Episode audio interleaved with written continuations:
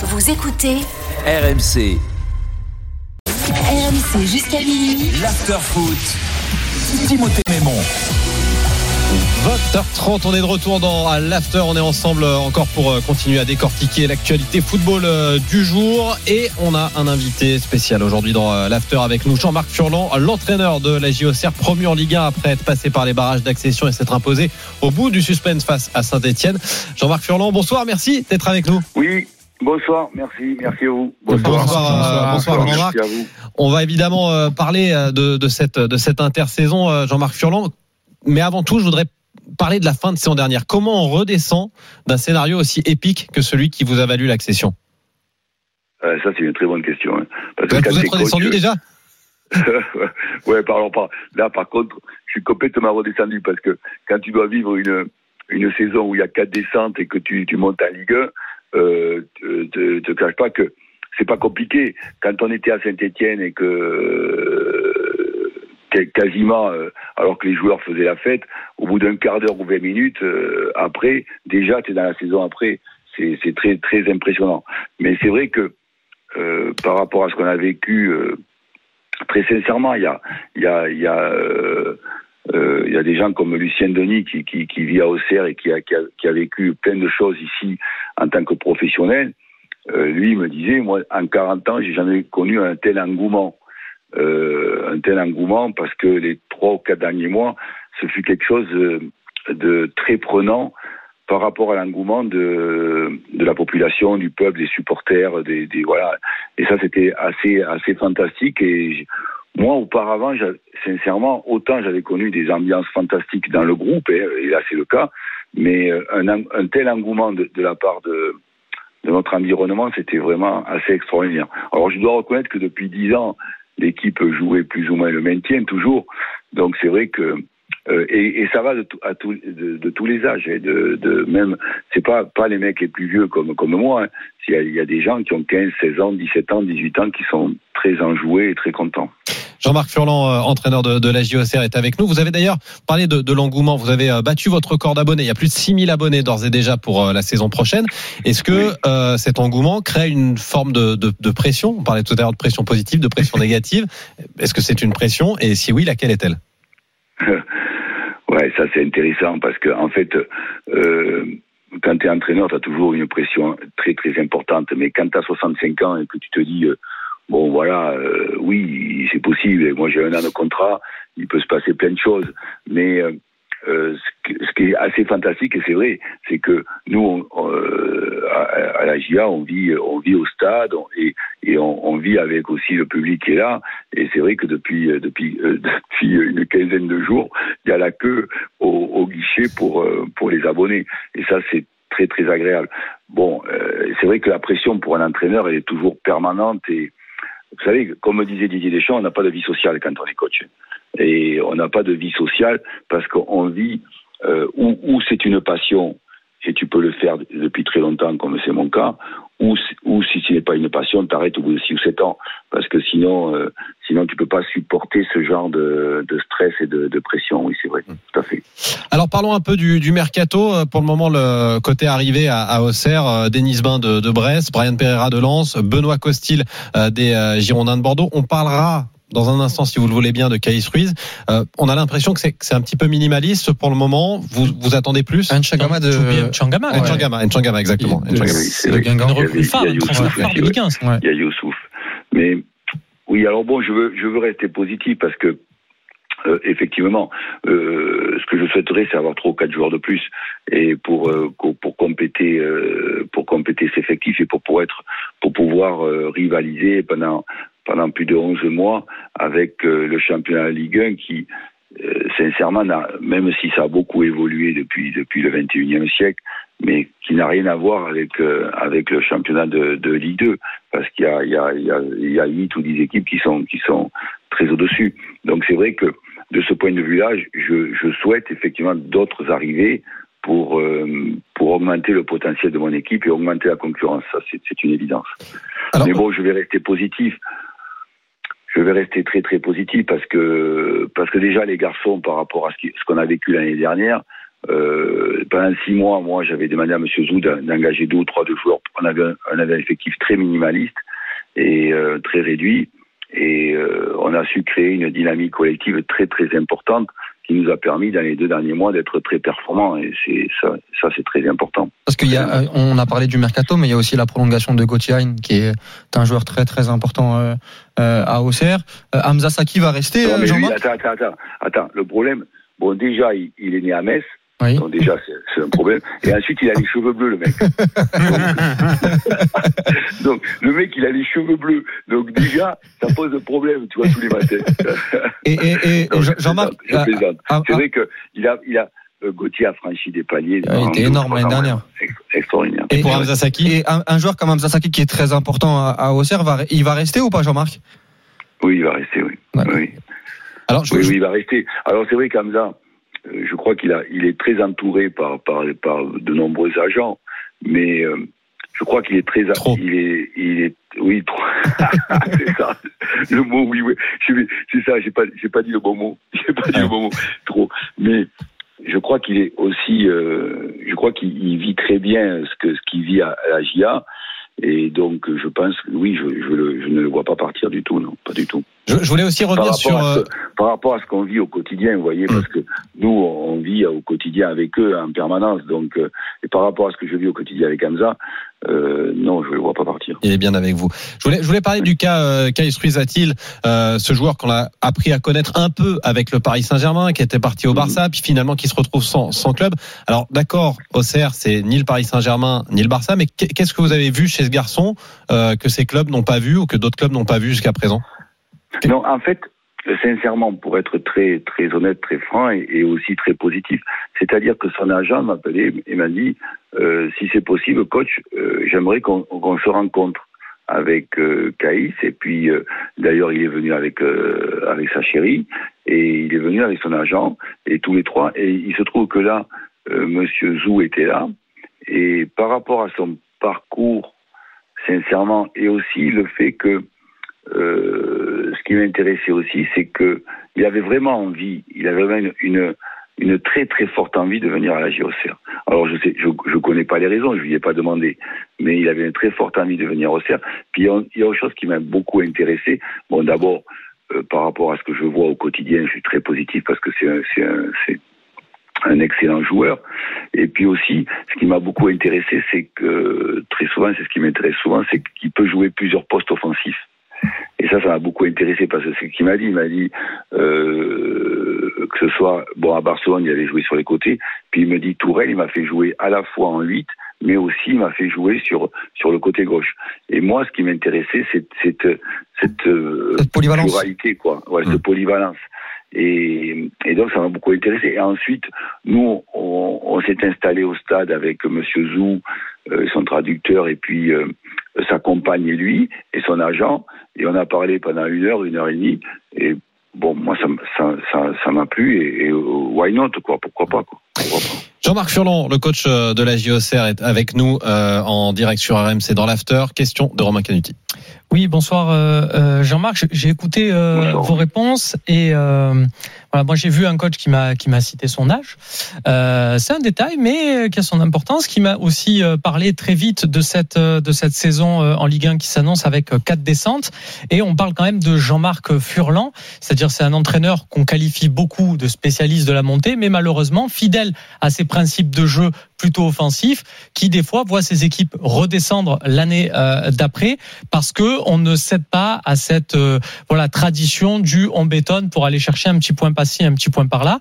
Bon, depuis, il y a une grosse hype dans les médias, alimentée par Walid évidemment, et, et toute sa clique sur euh, Jean-Marc Furlan et l'entraîneur le plus cool de Ligue 1, et c'est mérité sur aussi ce côté euh, apôtre du jeu offensif. Donc on est tous à se dire, là on va avoir un Jean-Marc Furlan qui toute la saison va nous proposer euh, du jeu avec euh, la Et donc ma question, est-ce que si la JOCR se maintient dans cette saison avec les quatre descentes et avec un style de jeu euh, fidèle à Jean-Marc Furlan, ça vaut un trophée, ça vaut un, un Jean-Marc Furlan qui au sort de la 38e journée va dire allez, vous arrêtez de me saouler avec ces histoires de descente?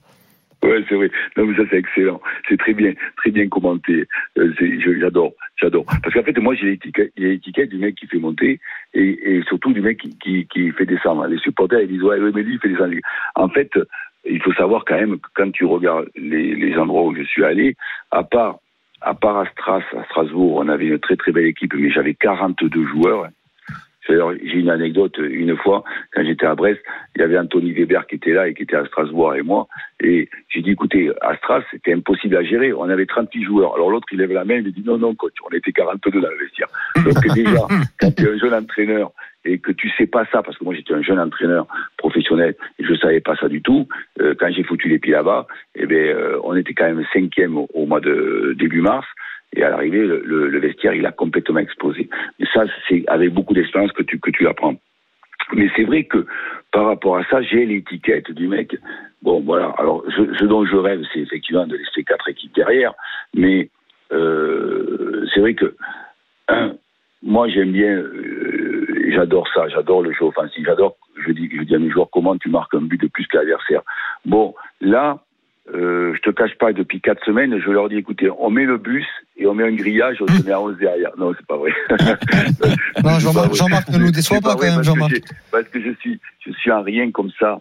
Je suis un rien comme ça parce que, euh, bon, parce que moi, voilà, mon enseignement à moi, autant, comme, comme disait Omar da Fonseca, il me dit, j'ai jamais vu un mec pendant 20 ans qui mettait le nez, son nez contre la nuque de l'avant-centre et, ça pendant 90 minutes. Ça, j'ai jamais vu ça. Mais voilà ce qu'il faisait lui. Bon, mais moi, euh, quand j'étais joueur de football euh, stopper, je rêvais du FC Nantes. Je trouvais que le FC Nantes c'est fantastique. Quand j'étais à l'armée au bataillon de Genville, ben, j'avais quatre Nantais. Je leur posais des questions en permanence sur le jeu offensif parce que j'ai toujours rêvé de ça. J'ai tout l'opposé de ce que j'étais quand j'étais joueur où j'étais un tueur à gages. Mais voilà. Et donc ce que que j'aime beaucoup, c'est alors je sais pas si on pourra effectivement, je vous le cache pas, à tous les quatre, comment euh, je vous cache pas que je sais pas si on aura les moyens d'être au, euh, mais ce que j'aime bien, moi, ce que je dis à mes joueurs, c'est comment on marque un but de plus que l'adversaire. C'est ce qui me plaît. Voilà, c'est tout. Jean-Marc une dernière question sur, sur la partie euh, mercato. Vous avez également fait venir Benoît Costil, mais vous Mhm. avez Donovan Léon qui a pas démérité, qui a 29 ans. Oui, Euh, bon, oui. Est-ce que Benoît Costil arrive en numéro 1 absolu? Est-ce qu'il arrive pour faire progresser Donovan Léon Comment ça va se passer au niveau des gardiens? Mais, mais en fait, euh, les deux réflexions sont bonnes. Il arrive en, en numéro un, mais il arrive aussi pour faire parce que en fait, nous, ce que moi, ce que j'ai proposé quand euh, on a voulu ça avec, parce que euh, comme comme je dis, euh, comme je dis euh, à, à mes recruteurs, je leur dis, écoutez, à moi, en ce qui concerne les gardiens, à part si tu me prends Hugo Lloris et Courtois. Euh, ou Mandanda, bon, voilà. Mais moi, j'y connais rien. Donc, demandez à mon, à mon entraîneur des gardiens. Donc, on a proposé euh, Benoît, mais ce que, ce que et ce qu'on a voulu aussi, c'est faire prolonger euh, Donovan, parce qu'on est très content de lui. Et moi, je, moi, Donovan, je, je suis avec lui depuis euh, depuis Brest, hein, depuis cinq ans. Et moi, j'adore Donovan. Je l'aime beaucoup parce qu'il a énormément de qualité. Mais euh, par rapport à ça, ce qu'on a voulu, on a voulu encore augmenter le potentiel.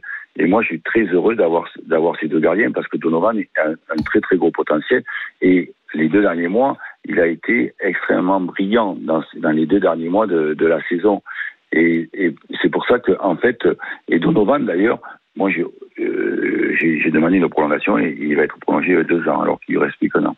Voilà, c'est ça qui me, qui me plaît. Jean-Marc Furlan, vous êtes avec nous sur, euh, sur RMC. Votre franc-parler et euh, votre discours est, est passionnant. On revient dans un petit instant. On sera également avec Jonathan qui voulait vous poser une, une petite question pour, euh, pour continuer à parler de la JOCR. Tout de suite euh, sur- dans l'after.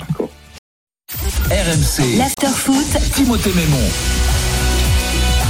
20h46 de retour dans l'after. On est toujours avec Jean-Marc Furlan qui nous fait euh, l'amitié d'être euh, d'être avec nous dans cette émission euh, pour nous parler de, de l'intersaison et de la saison à venir pour pour la JOCR. La JOCR qui, vous le savez, est remontée en première division. On a parlé du cas Donovan Léon. Il y a un autre sujet sur lequel je, vous en- je voulais vous entendre pour pour en terminer avec les, les cas individuels. Jean-Marc Furlan, c'est euh, le cas de Gaëtan Charbonnier. Vu de l'extérieur, on n'est pas Oui. les seuls. On a l'impression qu'il y a un blocage vis-à-vis de la Ligue 1. Chaque année euh, qu'il fait en Ligue 2, il est ultra performant. Chaque saison qu'il fait en Ligue 1, c'est ultra décevant. Euh, comment vous allez travailler avec lui? Euh, Il y, a- il y a un cap à franchir, c'est manifeste. Co- comment vous voulez expliquer et comment vous allez essayer de régler ce, ce, ce, ce problème? Non, mais c'est vrai, c'est très, très, très bonne question. Alors vous, alors vous vraiment, euh, vous, vous creusez quand même, hein, parce que vous avez des questions où c'est vraiment très profond. C'est l'after, hein. C'est l'after, Ouais, hein. c'est- ça, ouais, ça. Là, c'est très profond. Putain, pour, pour un coach, c'est dur de répondre à ce genre de questions. Non, en fait, moi, j'adore euh, Gaëtan et j'adore parce que c'est un très très bon buteur et il est capable de claquer des buts. Il est même capable de claquer des buts en, en Ligue 1. Alors, c'est vrai que par rapport, euh, il, donc il, il vieillit un peu, mais euh, par rapport à sa préparation, c'était c'était un peu juste. Mais très sincèrement, moi, j'ai la volonté euh, vraiment de faire en sorte que euh, et puis attention pour un attaquant comme je dis souvent hein, je dis euh, quand tu es attaquant euh, il y a des fois tu, tu peux jouer que 25 ou 30 minutes par match et être être le héros parce que tu claques un but hein. parce que c'est toi qui fais gagner l'équipe moi je l'ai co- je l'ai connu à Brest à Destine Montrose qui lui je le faisais rentrer 30 minutes tous les matchs et chaque fois il claquait un but c'était la star bon eh bien c'est un peu pareil pour Gaëtan Le, le décomplexé, ça pourrait être lui, donner un rôle de, de super sub? Mais pas forcément, mais euh, il y a une chose est sûre, c'est que moi j'ai envie qu'effectivement euh, euh, Gaëtan franchisse ce palier. Voilà, franchisse le palier. Alors même s'il a 32 ans ou 33 ans, mais comment il franchit ce palier? Comment on arrive à le faire franchir ce palier? Pas forcément euh, par rapport à ses qualités athlétiques, pas forcément en jouant 40, euh, 40, 42, 43 ou 45 matchs à des matchs de coupe ou 50 matchs, mais mais en euh, en le faisant briller parce que euh, quelque part il est capable effectivement de euh, lui il est capable de claquer des buts même même même en Ligue 1 hein, parce qu'il est très très adroit dans, dans les dans les 20 derniers mètres. Question de, de Walid Acharchour. Oui, bonsoir euh, Jean-Marc. Déjà, je voulais Bonsoir. juste dire que moi, j'étais un grand, grand fan de la vision du, du foot de Jean-Marc. On avait été l'année dernière avec les amis de Wina, Sofiane et, et Thomas, euh, le rendre visite pour une interview. Et, et je, je, je conseille à, à tout le monde de, de passer une journée avec Jean-Marc pour parler de football parce que c'est c'est très, très, très enrichissant. Vous allez avoir du monde à, Ouais. à la BD. Non, Merci on- beaucoup. on- a- c'est gentil. On a eu, parlait Béret aussi. Ouais, euh, on a eu Walid. cette chance-là. On a eu, on- nous, on a eu cette chance-là. Euh, euh, juste pour pour vous poser cette question, il y a eu il y a eu pas mal de, de rumeurs. Enfin, je sais pas si c'était des rumeurs à la fin de saison Mm. sur euh, euh, sur votre départ ou non de, de Auxerre. Vous avez souvent expliqué que vous préfériez aller jouer le haut de tableau euh, en Ligue 2 que euh, de, de, faire une, une Ligue 1 avec euh, peu de moyens. Qu'est-ce qui a fait basculer voilà la, la, la, la balance de votre de, de, ce côté-là pour vous, Jean-Marc, cette année? Parce qu'il y avait cette incertitude. Putain, mais vous êtes trop fort sur les questions, vous. maman, maman. On Oh essaie. les mecs. Ah, vous aviez prévu de passer une soirée tranquille, mais pas du tout. Ouais, t'as Non, mais c'est- décrocher les téléphones pour Non, mais passer c'est un soirée intéressant. c'est les intéressant, que- les gadgets, ils sont trop forts pour les questions, je te jure. C'est Non, en fait, je te, je te, je te cache pas que, bon, voilà, par rapport à mon contrat, j'avais un an de plus. Donc, j'avais un an de plus et, et, et, euh, marqué sur mon contrat. Lorsque j'étais à Brest, c'était différent. J'avais pas du tout de contrat. D'accord. Et c'est les, les, les dirigeants qui m'ont juste dit, je te propose un an. Bon, là, là, j'avais un an de plus. Et il se trouve que oui, effectivement, euh, moi, je préfère très largement être, euh, tu sais, quand tu es coach et que tu gagnes les matchs, c'est beaucoup plus agréable que quand tu es dans les cinq premiers de Ligue 2 que quand tu es dans les, cinq- dans, les, dans les derniers, dans les 12e, 13e, 14e que tu souffres. Bon, mais il se trouve que l'ensemble de mon environnement et de, de, de, de mes enfants, de, euh, de ma femme, de, de plein de gens qui sont autour de moi, m'ont dit ça, ça va Jean-Marc, tu vas pas te dégonfler. Quoi qu'il arrive, tu, tu as 65 ans, c'est bon, tu as bientôt 65 ans, ça va, tu vas pas te dégonfler, tu vas y aller, et puis il arrivera ce qu'il arrivera, et euh, même et si tu es 18e et que tu te fais virer, ben, tu te fais virer, mais au moins tu vas assumer ça pour te régaler. Et il y a aussi, aussi euh, les gars, ce qui est très important, c'est que c'est surtout par rapport à ce que j'ai vécu avec les joueurs ici. Mm. Et, y a, et moi, je fais toujours des conseils des sages avec euh, les six ou sept anciens dont font partie euh, Charbot, euh, Autrette, euh, Quentin Bernard, euh, Touré, voilà, euh, Jouval, voilà. Et eux, eux, ils me lâchent pas. Ils me disent, vous, vous vous barrez pas. et ils arrêtent pas, ils arrêtent pas de me le dire sans arrêt, tous les jours. Donc, je me suis dit, bon, allez, euh, sincèrement, euh, je vais assumer le fait que même si c'est, euh, même si c'est compliqué et dur, mais je vais l'assumer. Tu vois là, donc euh, ben, je, je vais croiser les doigts et j'espère que ça va bien se passer quand même. Tu vois, voilà. voilà. Jonathan euh, On nous a le appelé au, au 32-16. euh, Jonathan, supporter de, de la JOCR. Salut Jonathan, comment ça va? Salut, ça va Merci à tout le monde de m'accueillir à nouveau Eh ben, sur votre plateau. T'es le bienvenu. Euh, T'as l'occasion de, de parler à ton coach, de parler à, à- à Jean-Marc Furlan et de lui poser ta question. Ah, c'est cool. Tout d'abord, je voulais vous remercier, monsieur coach, pour euh, nous avoir vibrer pendant ces trois années.